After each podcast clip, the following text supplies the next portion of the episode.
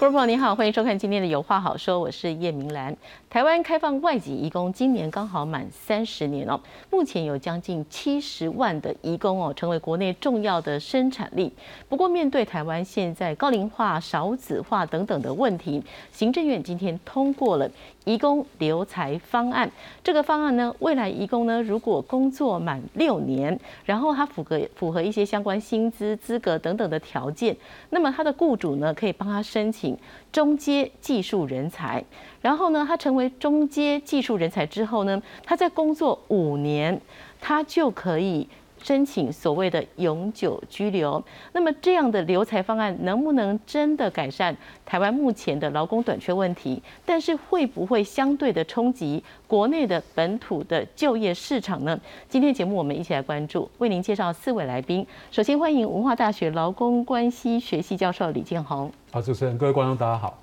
是，也要欢迎高教工会组织部主任林博仪。主持人，各位观众，大家好。以及欢迎人力资源专家邱文仁。主持人好，各位观众朋友，大家好。是我们在欢迎台湾国际劳工协会专员许春怀。主持人好，各位观众大家好。是我们首先来看一下今天行政院呢针对这这项通过的留才方案相关的内容是什么？这个方案是为了让这些本来就留在台湾、就在台湾优秀且成熟的技术人才能够长留，为我久用。台湾面临少子化危机，劳动力也出现短缺。无论工厂还是看护，很多单位都缺工。为了解决难题，行政院拍板通过劳动部的移工留才久用方案。只要符合一定的薪资条件以及技术门槛，那未来我们就希望能够留任在国内从事中介技术工作。依照工作性质以及相关的国内需求，我们就是得以做专案核定。国内的中介技术人才缺工，在去年达十三点一万，但因为移工在台工作有年限，邻近的日本和新加坡也同步揽才，所以该如何留住好人才迫在眉睫。根据劳动部统计，到去年十二月，台湾的移工有六十六万多人，其中印尼的百分之三十五点四最多，其次是越南。移工留才九用方案的规划是开放制造业、营造业和机构、家庭看护工等类别，在台湾六年以上的移工，或者是有副学士学位以上的侨外生。符合薪资和相关门槛，就可以从事中介技术工作。而薪资门槛，产业类每个月是要三点三万元，或年总薪资五十万以上；社服类看护也是要符合一定的标准。在技术层面，产业类的义工，除非是有经常性薪资达三点五万元，否则都是要有专业的证照等审核。社服义工则是要通过语文测验和教育训练。如果工作符合一定条件，还可以申请永久居留。外国人从事中介技术工作满五年以后。那外界也关心，得以依照移民法的规定申请永久居留，必须要达到两个月基本工资五万五百以上，或者是必须要取得我们相关的专技证明。如果移工符合资格，可以由雇主申请聘雇，但基于保障国人就业，所以中心人力的名额也会有所限制。希望在二零三零年，资深移工和侨外生各有八万人，相关部会将盘点配套和法规修正，以今年四月上路为目标。记者曹仁邱富才台报道。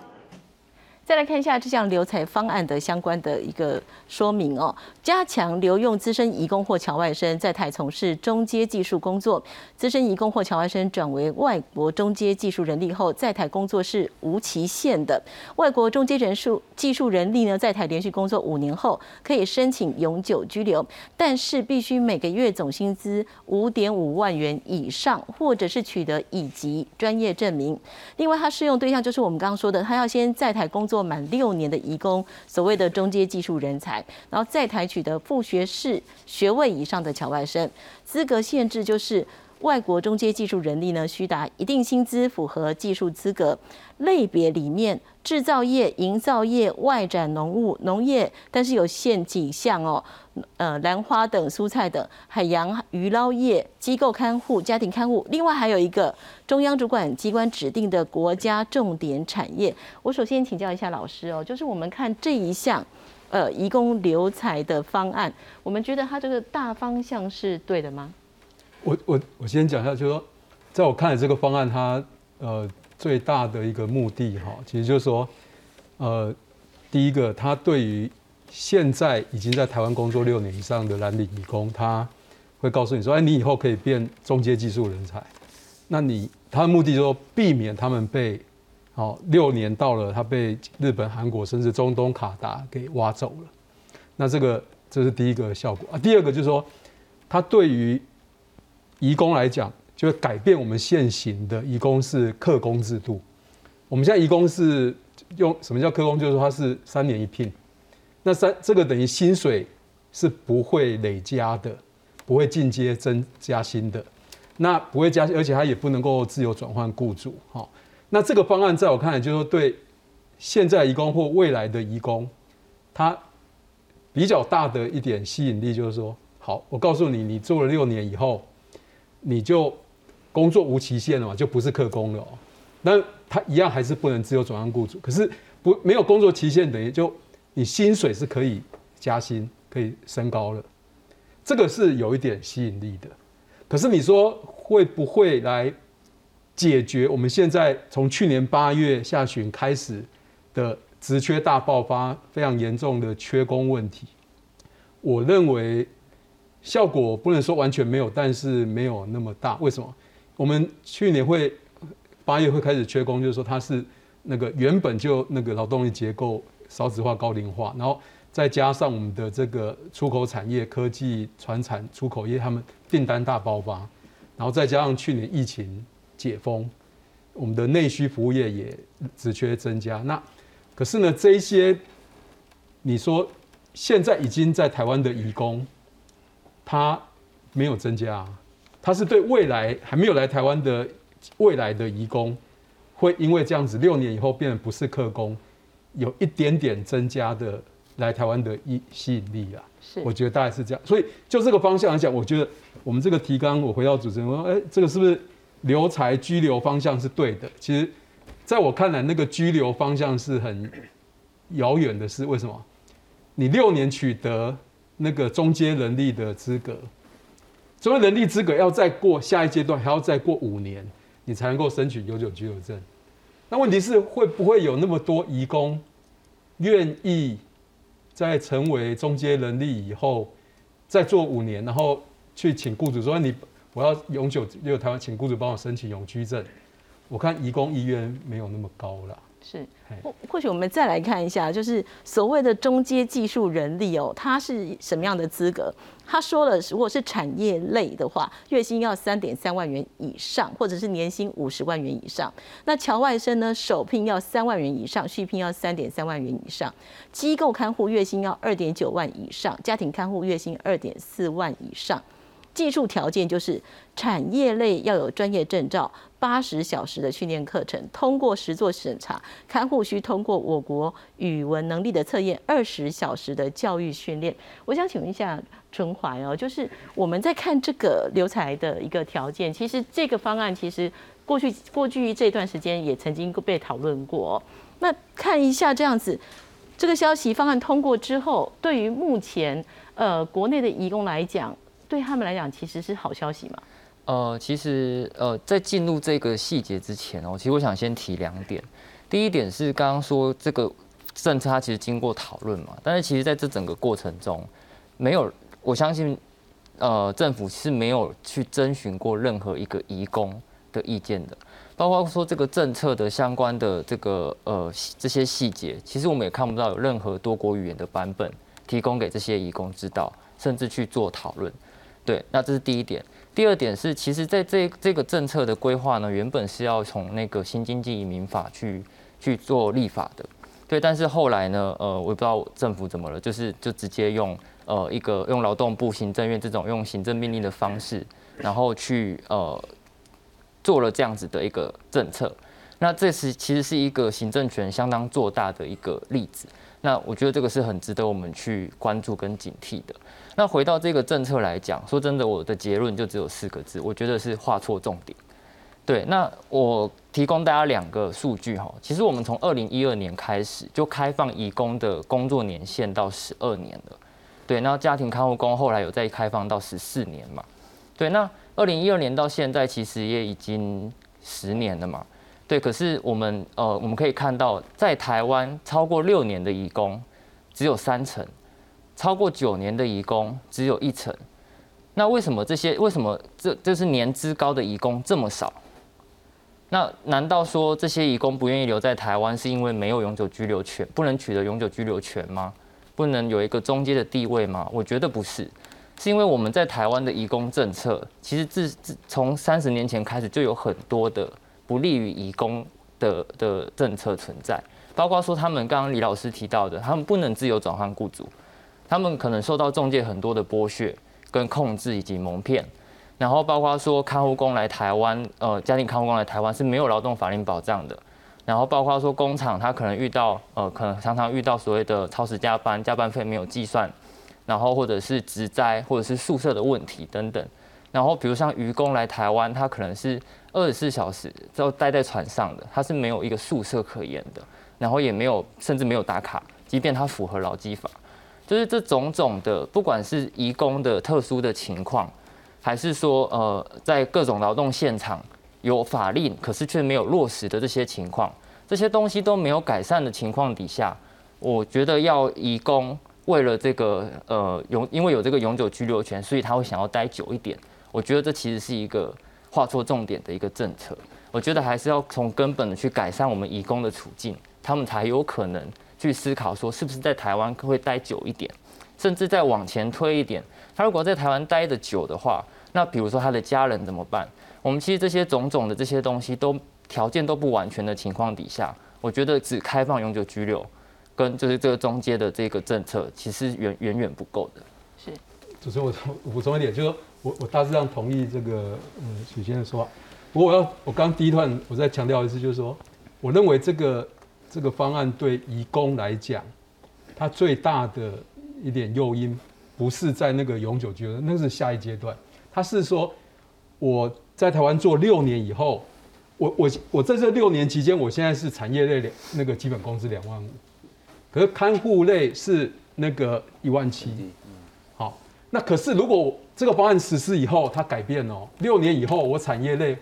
会到三万三哦。好，然后目前如果看护类会两万四或两万九哦，是等于说它有。加薪可因为客工制度下是没有薪水增加的可能，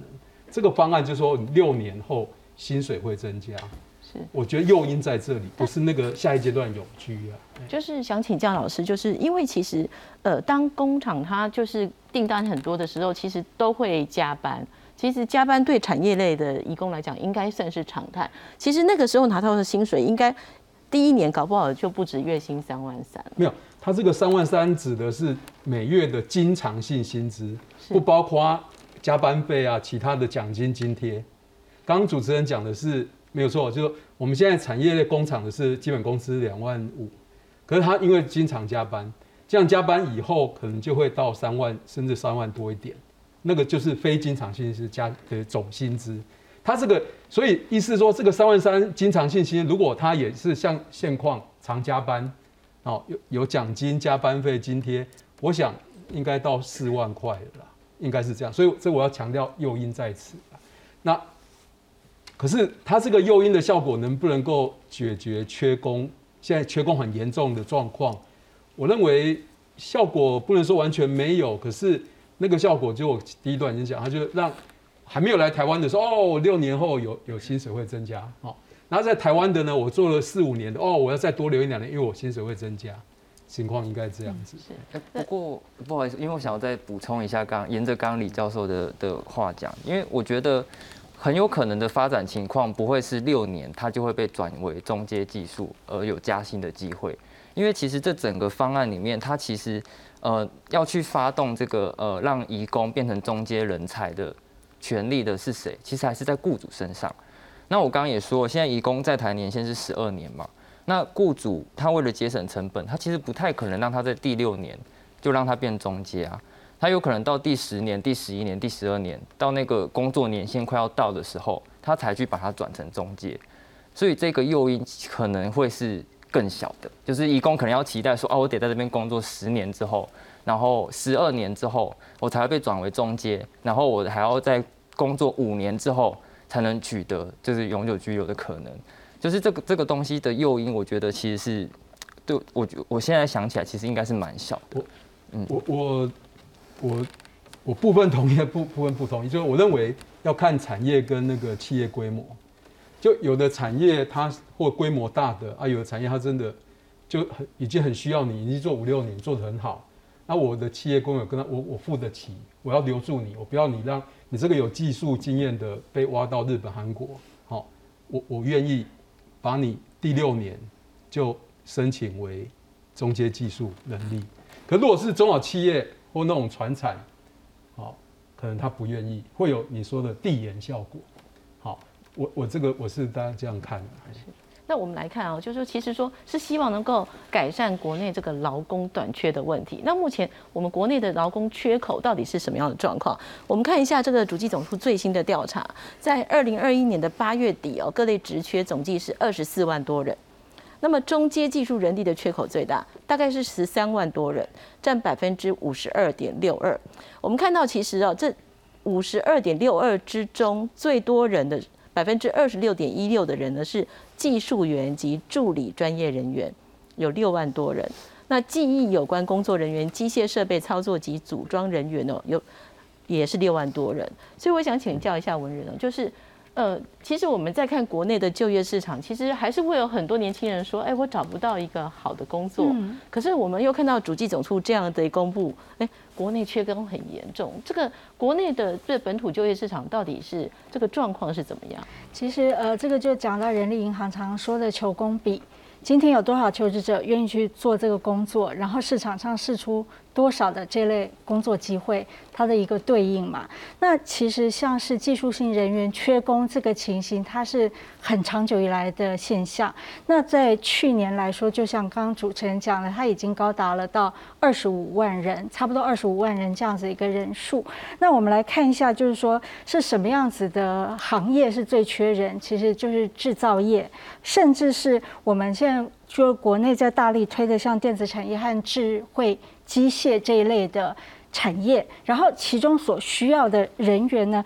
就是技术人员跟记忆类的工作人员。但是呢，呃，今天我们在讨论的看似是中阶人力啊。好，中间人力，如果我用大白话来讲的话，我会认为，比如说在营造业，它就不是只是一个机械操作的普通的这种呃出街的人员，他有点类似像工头的性质了。所以他这个中间还有一点，他要非常的熟手，而且呃也有调配人力，还有一点点的管理职能，这样子才叫做中阶技术人力。那如果说在制造业来说，他就是老师傅这样子的一个一个等级。那这一类人其实长期在台湾都是。蛮缺的，所以我觉得，呃，我我虽然也赞成您刚所讲的，但是一个雇主老板，他会不会在这个年限到了以后，愿意给员工提升呢？我觉得，其实在他缺一个熟门熟路的这样子的一个工头，或者是老师傅的这样子的立场来说，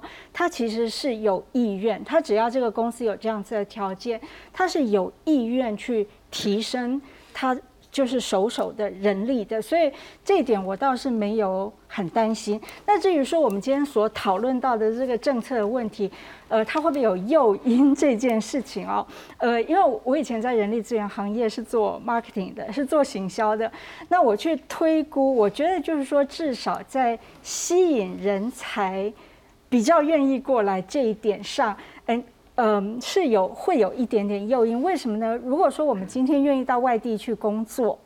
我相信其实大部分的人到愿意远渡重洋去外地工作的主要原因都是想要赚钱吧。然后你赚钱，你可可能可以因为这份工作，然后这份工作它的熟练而有所晋升发展，那而不会因为这个时间一到我就必须要转移或者是走那。如果说有这样子的一个前景在那边的话，似乎是可以增进一点点诱因，所以我觉得它不会是完全没有用。但是是不是呃，它有切中要害，这个就值得继续去讨论。是博弈怎么看呢？就是我们要解决改善国内劳工短缺的问题，那我们透过移工留才方案，这样子，您觉得就像那个所说的是画错重点吗？呃，就我。我也是比较晚才了解这个方案啦，但是初步我目前看到，就是说它的方向固然它好像增加了一些，我们会觉得说本来就应该要有考虑的元素，例如说一个人移工在这个地方待了很久，他本来就应该有权利可以考虑永久居留的事情，甚至更久，他应该要可以考虑规划的事情。这些本来都是一个国际移民体制哦，在这个全球化的时代，其实各个国家都是有越来越多鼓励国际性的移工移民的这个浪潮。就我所了解，台湾在这方面已经算是走得非常保守了。就是说，我们过去三十年来建立的这个移工体制是一种客工体制，它是来很短期，这个人我们基本上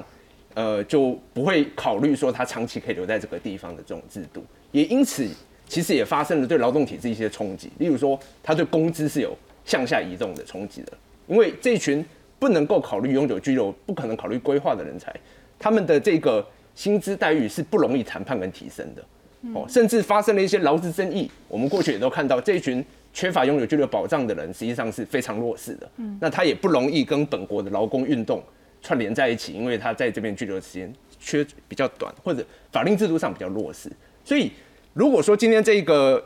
这个这个方案啊，它有一些我们看起来进步的元素，我会说它是一个迟来的。它本来就应该被考虑，甚至我觉得它应该是要检讨，是说它会不会其实真的是表象上进步，但实质上面有限。怎么说？就刚刚已经讲到了，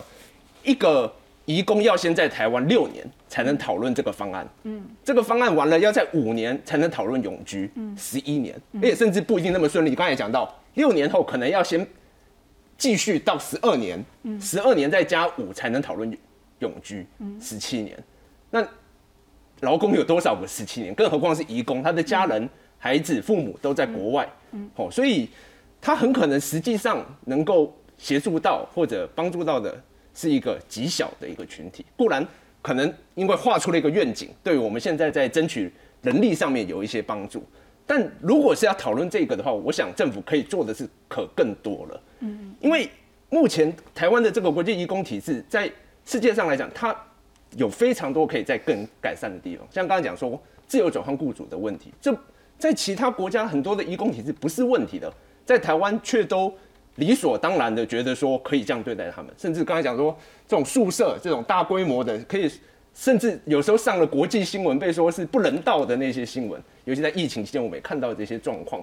这都是可以改改善。你政府只要拿出一些监管的措施。甚至你对厂商，尤其移工体制的厂商是政府在把关的，你申请几个原额，政府都可以拒绝的。所以政府本来是有公有条件来做管制的，但是因为我们某种程度上可能是他的思维，某种程度上还是比较从产业端的考虑，他没有从移工人权的角度。那到了今天才发生一个反扑，因为你的条件真的在国际上比可能不够好，大家不大愿意来了。当然疫情可能有一些影响，你才来想说，那我们制度上再做一些开放，开放是对的。但是也许你有更多可以做的事情。是那有关那个侨外生的部分哦，这个部分其实对于这些侨外生留在台湾，应该会解决了一些障碍了哈。呃，其实我国目前的侨外生本来就已经有所谓可以留在台湾工作的办法了，基本上两个渠道，一个是外国人留台工作的这个办法，这个门槛比较高，他薪资要四万多块钱。但是侨外生现大概在二零一四年开始也有所谓的这个。评点制的一个留才方案，这个它是考量说你在台湾已经有就学过，可能已经念完学士甚至硕士学位，然后你的语言可能也熟悉在地，或者说你和我们的政策需要，它的留台的这个空间是比以前大很多。那这一次有针对一个群体在做一个开放，是所谓副学士学位的侨外生，呃，具体来说就是念专科学校的侨外生，可能是五专或二专，但这个群体目前在台湾还非常小，我稍微查一下。去年的毕业生大概也才一百人而已，哦，主要是因为五专、二专他的年纪都还比较小，大概是十八岁毕业，所以，呃，那么早就迁徙来念书的人还相对少。但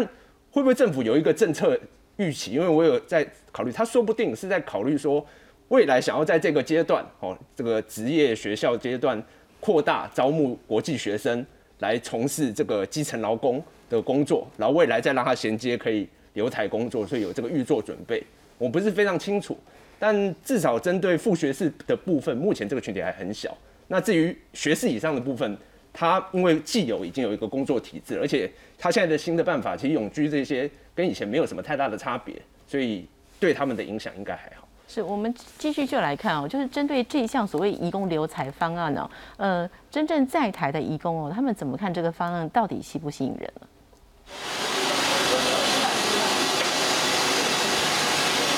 熟悉的操作着铁芙蓉产品的机台，已经来台工作十二年的阿壮，是这家公司的资深移工。由于能力受到肯定，已经晋升为小主管。他三年前结婚，席材的老板同意他把老婆从越南接来，一起在公司工作。得知台湾政府拍板通过移工留才久用方案，有机会申请永久居留，都觉得很感恩。很好，对我们很好的事情，给我们呢有那个机会在台湾上班工作，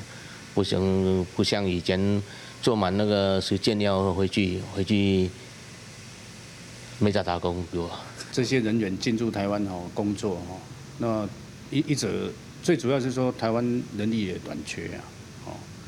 啊对他们来讲也是一个帮助。他离乡背景其实他蛮辛苦的，这我可以体会得到。雇主觉得政府这样做可以让公司留住优秀的蓝领移工。事实上，目前在台湾工作满六年的产业移工和社服移工人数超过二十万人。依照方案，在台工作满六年的移工可以申请转换为中阶技术能力，在工作满五年，符合每月总薪资五万五百元以上，或者取得以及专业技能证明，就可以申请永久居留。相对国外的人就没有办法有人回流的这个机会，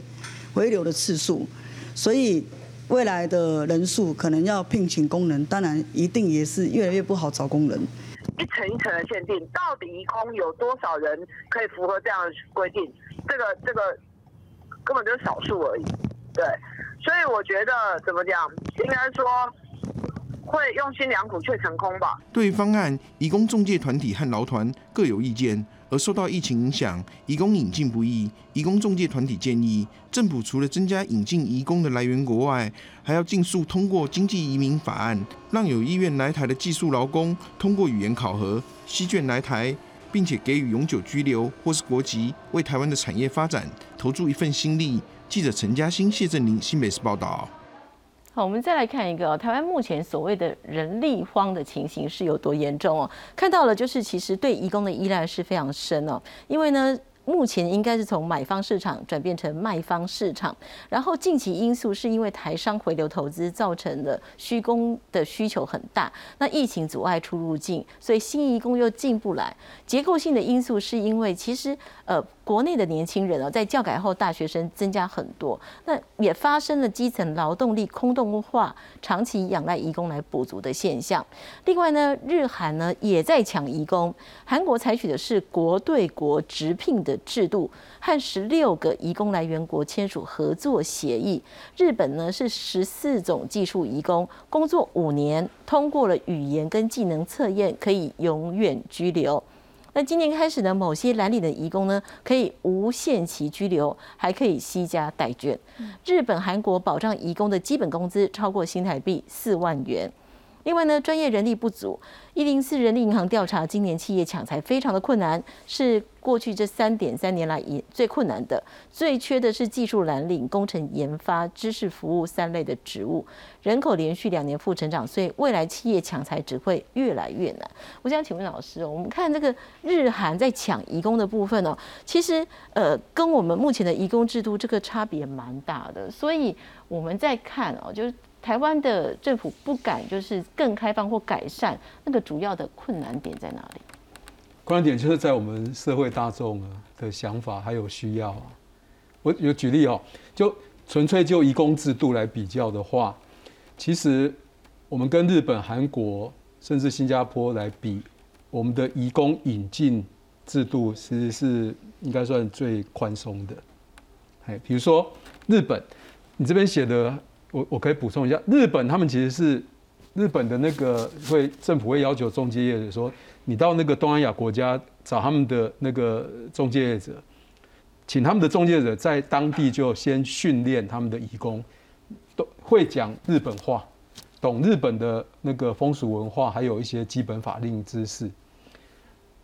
基本它不叫测试，就是说你你基本的能力具备以后，我才让你进到日本，然后。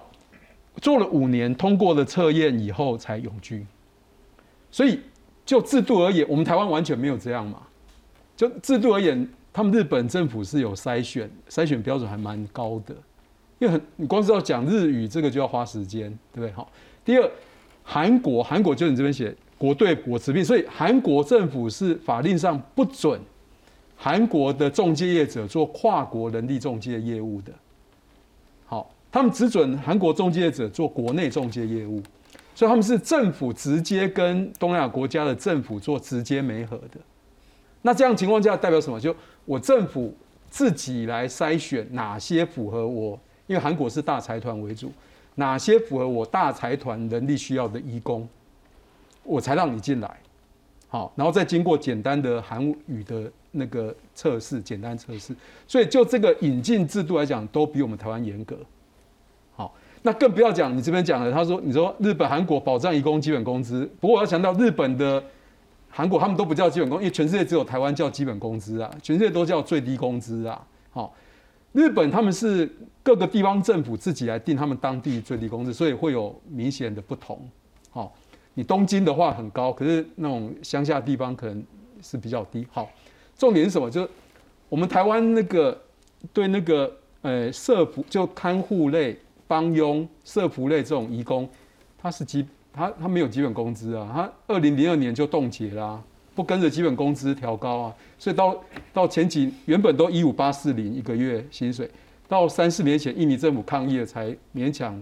调高到一万七，到现在，所以。这一点就衍生后面你要谈的很多问题。好，那个为什么看护类义工他失联比例超高？因为你薪水太低了嘛。我那么要想要去工厂，对我干嘛要在家里面一万七，跟那个两万五基本工资差了那么多啊？这个就啊，这个为什么会这样？二零年为什么这样？你就是因为政府也没办法，我们社会要求的啊。台湾社会已经高度依赖义工。二零零二年，就是有一些弱势生障团体要求当时劳委会，你不要再把看护义工的薪水随着基本生活工工资调高调高，你这样越调越高，我们根本付不起啦。所以就劳委会他他就依劳基法的授权把它冻结了，就不适用劳基法了。好，那那光是这一点，我们就有明显比不上日本、韩国了，就制度而言。所以他他。这个制度是很大差距的，所以我要回来讲，为什么今天有这个什么中间人力的方案？因为我们的制度上，好吸引力上，就是有一些制度上的那个不同，所以我们才希我们要怕说，因为日本他们已经可以永居嘛，韩国可以永居，怕我们台湾这些工作了五六年的熟练工、移工，会时间到了被日本、韩国的雇主挖走了。所以那个我们这个留才方案最重要目的是避免台湾的熟练移工被挖走，这个效果比较大。是啊，用怎么样避免他挖走？就你六年到了就可以到三万三，然后再等五年。对，就有有有薪水增加，因为原本在六年内薪水是不能增加的嘛，克工嘛。不过我要强调，请主任回到上一页那个，我要强调一下，我们现在这个缺口吗？缺口最大这个？哎，缺口最大那那一页就是。我们现在都说中介能力，刚刚那个主持人用那应该是行政院今天的说法，说啊，劳动部说，把那个中间那红色那两类加起来，说有十三万的缺口。哈，其实我要说明，其实从他今天这个呃六年后薪资门槛是三万三，哈，三万三这个就看出来，其实他讲的只是。记忆有关工作人员、机械设备操作组装人员，嗯，是为什么啊？不是技术员、助理专业人员？为什么？我给各位报告数据，照主计总处的那个那个调薪资调查，职业别薪调查，其实我们一年前的那个技术员跟最专业人员的本国劳工技术员、最专业人平均薪资就四万零七百了。那记忆工作人员、机械操编人员一年前的本国平均薪资是三万两千两百多，所以这个三万三的薪资门槛就是依照这一类机械设备操作的人员的平均本国平均薪资而来的，所以它其实严格讲没有要没有办法补那个技术员的缺口，因为技术员缺口已经要四万七零七百了，你怎么补它？没办法补，除非雇主私底下给他多一点钱，那个也不大可能。以上，所以所以我想请问一下春华哟，就是我们在看日韩跟台湾的制度，我们长期研究下来，到底呃，移工会愿意来到台湾呃来加入我们这个社会，他们的首要选择是什么？但到最后选择离开的因素，您的观察又是怎么样？呃，其实我觉得我们我其实个人不太喜欢去比较其他国家，因为老实说，我觉得光去检讨我们现在可以看见的台湾的移工政策的问题，其实就已经有很多要去检讨跟做改善。对，那其实刚刚主持人提到说，为什么呃呃，就是长期以来会这就是移工政策是这样子，然后看起来跟日韩有差距嘛？我觉得其实就是这三十年来的移工政策没有一个根本性的检讨。其实不管是从国民党时代到民进党时代，在政党轮替了好几次，其实台湾的移工政策一直都是延续下来的。也就是刚刚其实大家都有提到，是一个以客工来定位这些移工的状态。那我觉得这一次的这个呃所谓的中阶留才方案呢，其实我觉得它某种程度上它还是再现了或再制了现有的这个制度的呃某种我可以说是歧视性或是不公平的对待。比如说就永久居留这一件事情来讲好了，为什么白领移工他来台湾工作五年，他就可以取得永久居留？为什么蓝领移工他得要再经过一个中阶的，就是这样子的一个呃某种？我看可能可以称之为符合政府或是资方眼中的模范劳工的这样子的位置之后，他才可以变成有五年的这个计算，后面才可以取得永居。今天行今天那个我看新闻报道，苏贞昌院长也在讲说，在疫情期间呐，就是我们的出口出口非常的畅旺嘛，有很多的制造业其实都是依赖这些这些呃外籍移工在做这个生产线的。那其实。他的这个贡献，难道会因为他是中阶或不是中阶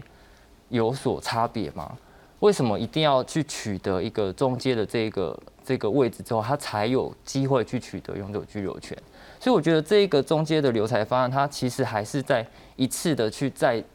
呃贬低了就是蓝领移工的的位置。对，那。然后我觉得，呃，如果说这一个，就像我还是认为说，其实这是一个画错重点的一个政策了。如果说要去要去让更多的义工可以有希望留在台湾久一点，我觉得应该是要去彻底检讨这三十年来义工政策的错误。我举个例子，是现在还在发生的例子好了，在台中有一间很有名的礼品公司，叫做伊莎贝尔，那。有三十有好几十名的越南籍移工已经去呃申诉了，伊莎贝尔有长期以来加班费计算不实、放无薪假，然后强迫他们返国休假等等的薪资单没有双语这些这些申诉内容。那在这样子的申诉之下，他还是不能转换雇主，因为雇方雇主不同意他转换，他劳工就得要去面临可能呃六个月起跳的失业。没有薪水，然后外国人在台湾也没有就业保险，就是没有任何的社会福利的去支撑底下，那你觉得一个义工去面对到这样子的处境跟劳资争议之后，他还会想要在台湾长长久久吗？我觉得是不会的。所以其实从这个根本的不能自由转换雇主以及中介这两大问题，其实就应该要去彻底检讨，才有机会让更多的人去。呃呃，不是去选择去日韩，而是选择来台湾。虽然说，我觉得因为要抢工，才去改善跟检讨这些移工处境，这本身是一件很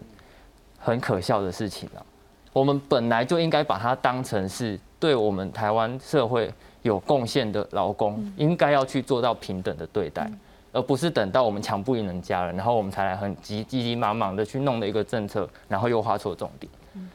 对。是所以你会觉得说，其实这个整个状况来讲，如果我们探讨，其实深入去看，移工要留与不留，其实跟这个留才好像也没有什么太大的关系。那另外一点就是说，我们在看说，哎，移工留下来，好像是不是会冲击国内的就业市场？您觉得这个有关联吗？嗯，应该是说，它的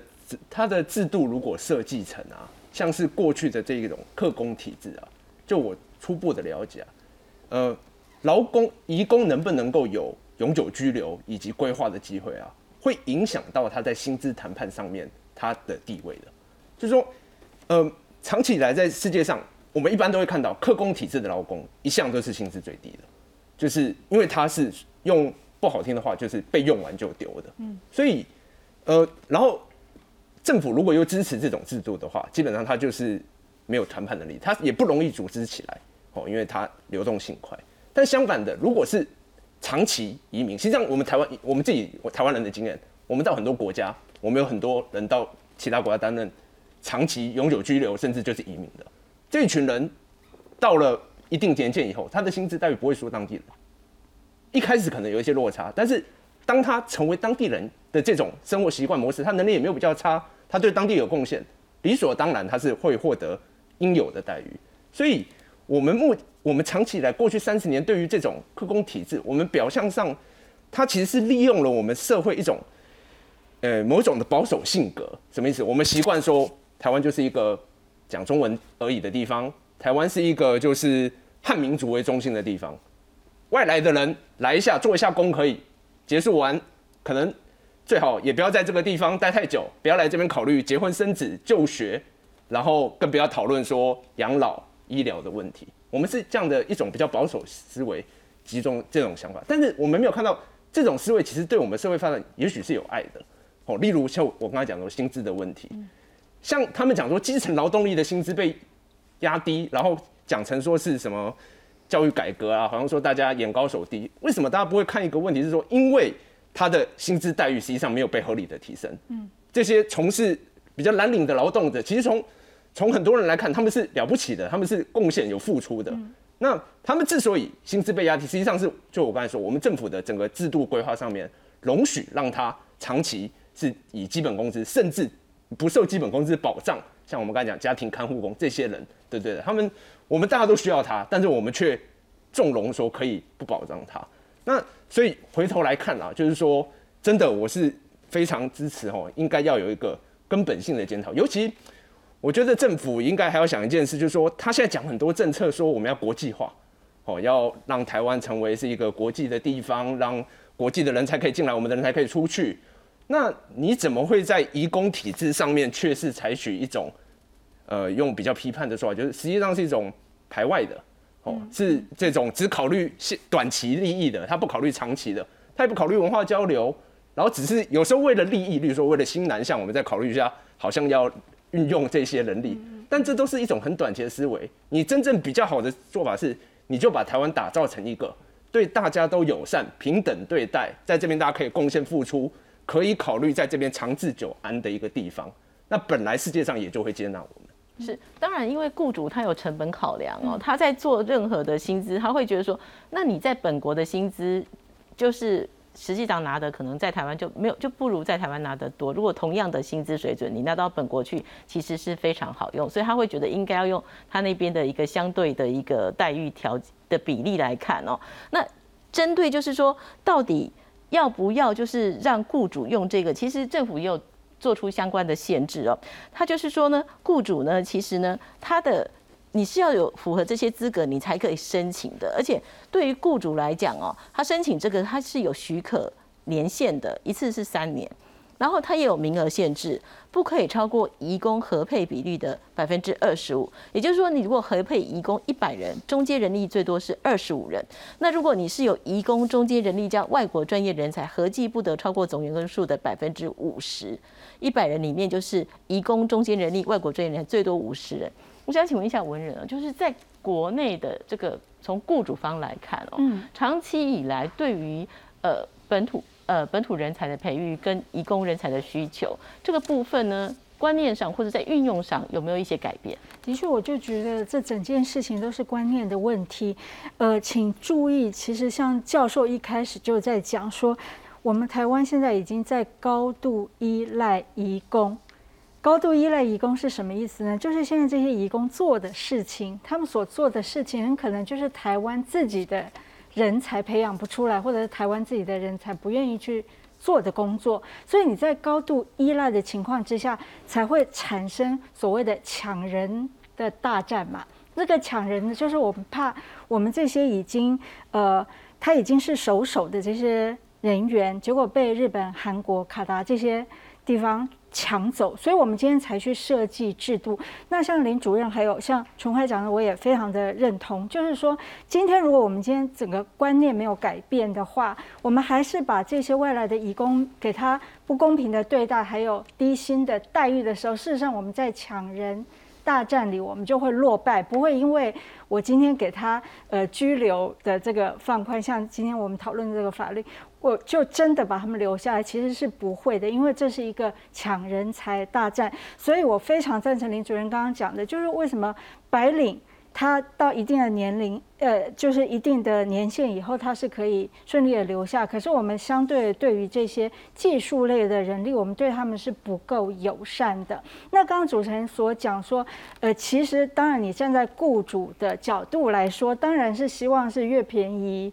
呃，这个对于企业来说是越好嘛。可是不要忘了，其实我们一开始就在讲，我们现在已经是在高度依赖，也就是说在人才的。人数根本就是不够的状况之下，所以你如果说不愿意给他们足够的诱因留下来的话，其实我觉得才会真正的对整个产业产生冲击呢。是，那老师，我们每次在谈这个移工的相关的政策，其实这长久以来看到的问题，包括自由转换雇主这件事情，其实喊了很久啊。可是目前也是那个是很难的，连你家是劳工要转移到产业，就疫情关系就停止了。就说其实大家对于移工的呃所谓工作自由权这件事情上面，社会上的接受度还是低，还是说其实来自于呃使用方的他们这边其实阻力是非常大，而政府没有更多的公权力可以去协助。这呃，移工不能自由转换雇主，它其实就建立在那就业服务法规定，移工哦蓝领移工是那个客工制度，就三年一聘，定期契约。它不是我们这种所谓正职，好可以连续。可是我要强调是说，事实上你只要那个三年完了再再续聘的话，照劳基法第九条定期契约的那个意思就是说，如果两个定期契约中间间隔时间不超过九十天，那劳基法第九条就规定这个要视同为不定期契约，不定期契约就是正职的意思。好，所以我们就业服法是一个特别法，它等于跳脱不去。受到劳基法的约束了，好，那这样的情况之下，就我我当然，如果是客工制度，定期契约三年一聘，好，那当然不能让你自由转换呐。我如果让你自由转换的话，那我这个定级契约要怎么维系这个制度呢？好，客工制度怎么维系？好，所以它是这样的一个概念的哈。那当然，它背后为什么是客工制？就刚前面两位讲，就是这短期的来用你这个以工的劳动力。好，不是要你长期在这边的，为什么？因为怕你抢了，第一个怕你抢了本国人的就业机会，第二个，你如果长期在这边的话，我的整个社会的付成本支出要多少？那比如说福利成本、好保险等等，好，所以我强调，其实今天这个制度说六年可以中接人力，那六年以后再过五年永居，可是其实它。我们现况那个看护工最多十四年，为什么十四年？因为立法院决议啊，立法院就一听社会的意见啊，说最多十四年，不能到十五年。为什么不能十五年？因为十五年照劳保条例规定，就如果投保年资劳保十五年，就有申请这个老年给付的资格了。所以，我们我们这个制度设计，立法院就听社会大众的声音，他怕让劳保财务已经不好了。你如果移工也可以十五年，那财务更糟。所以是社会的在观念在制约立法院，立法院又建立这个制度。我们这个台湾这个社会的民众的观念还要再改变，我觉得还要相当时间。那我说明一下上一个问题，这个我说明一下哈，我们现行移工就是分级配额制度，分级配额什么叫分级配额？就十五趴、二十趴、二十五趴、三十趴、三十五趴，最多四十趴。那五趴一个等级，那怎么决？劳动部怎么决定这个雇主移工的那个比例配额呢？依照你的缺工需求的程度，你缺工，我我劳动部它有一个审查机制，好，某些行业的某些职类的工作，它的缺工需求程度很高，好，那你又是所谓三 K 产业，那我就让你那个合配移工比例高一点，可以到三十五趴。那四十趴那个是对鼓励台商，那个是所谓的那个附加附加配额，你要多付一点就业安定费，可以到四十趴。好，我现在请注意，有十五到三十五趴。现在问题来了，他这边说中间人力不得超过一共配额二十五趴，那这两个问题马上出现。第一，如果我一个雇主今天我的移工配额原本只有十五趴、二十趴，那我这个十五趴、二十趴的移工，我经过六年还是十五、二十趴，那怎么会中间过了六年，中间能力就到二十五趴了呢？这第一个问题。第二个问题，它下面一个说，移工加中介的另加外国专业人才不得超过总人数五十趴。我刚刚强调，我们是十五到三十五趴。如果你要多多加多付那个加增额的那个就安定费，才到四十趴。那因为我们外国专业白领那个人数非常少嘛，可以先不谈。移工加中介可以到将近五十趴，等于比现在的三那个上限四四十趴或三十趴还多十十十十到十五趴哦。这是第二个问题哦。这那这个都涉及到就业服务法其他的条文。那因为我今天我新闻稿还有你们这边我都没有看到这个部分的配套制度怎么设计。好。就说会不会让移工的那个中阶能力加移工可以到五十趴哦，再加外国白领，哦，那这个就另外一个制度了，就移工配合制度，然后那个救护法有一个总额配额，还有相关条文是五十二条，这个我不知道。今天行政院或劳动部有没有说明？我没有看到。可能是另外一个细节，还要开放更多的义工进来。哎，不好意思，我想跟李教授刚刚的见解就是对话一下啊，就是关于刚刚那个蓝领义工被限制自由转换这件事情啊，其实跟他是不是定期契约是没有关系的。其实我们就业服务法里面就是规定说，外国人只能签定期契约，所以他就像刚刚李教授讲的，因为它变成一个特别法的部分，所以他就算是呃续约好了。它也还是定期契约，它不会像我们一样是用变成不定期契约的。那为什么我说定期契约不代表它就不能自由转换？因为就业服务法里面除了蓝领移工之外，还有白领移工。那白领移工它其实是可以自由转换的。对，所以这个蓝领移工不能自由转换，其实就只是完全就针对这七十万在台湾的东南亚移工所设的。那当然对我们来说，它其实就是为了雇主的。的管理的方便嘛，它不能自由转换的情况底下，它就可以确保这三年的这个劳动力是稳定的。嗯，而且我可能不太需要去考虑说我要怎么改善厂这个工厂里面的福利啊，或者是宿舍的环境要做什么样的改善，因为就算他不满意，他也不能转换了。那这个这个其实就会造成我们整体的劳动环境是没有办法渐渐的提升的，他劳工没有办法用脚投票。嗯，对，那那。呃，刚刚其实李教授还有讲到那个劳保的部分，其实我相信这个超这个方案出来之后，很多人可能也会开始在讲说，如果移工他投保劳保超过十五年，他就可以领到劳保的年金嘛？对，那有有很多人的可能就会开始质疑这件事情。但是我想说的是，如果说一个劳工，不管他是本国人还是外国人，他就真的是在投保劳保过了十五年了，他花了大把的青春在台湾贡献台湾的产业，那难道他不值得有这个？养老的这个劳保年金吗？他本来就有付，跟大家一样都有付，那他难道不值得去领这个劳保年金作为他的养老的退休的生活吗？对，其实这一点其实就呃也要去扣连到，其实我们台湾有很多的社会福利，它其实是不会去考虑到这些外国人的。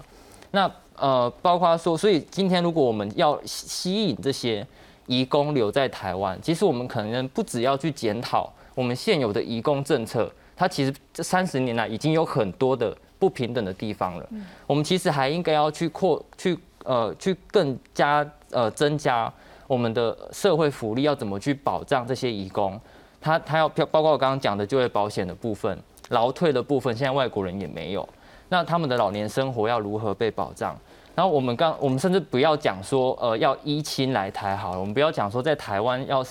呃呃，就是把小孩接过来，这种要有团聚权嘛。在台湾的移工，你一怀孕，你要不被遣返，就已经是非常不得了的事情了。我们连保障一个移工在台湾生小孩，其实都还做不到的这种情况底下，我们要去谈要移工在台湾长长久久。他要在台湾安身立命，其实我觉得是还很遥远的事情。是这些问题不能解决，是政府他没有能力去做更好的改善吗？我认为不是这样。我我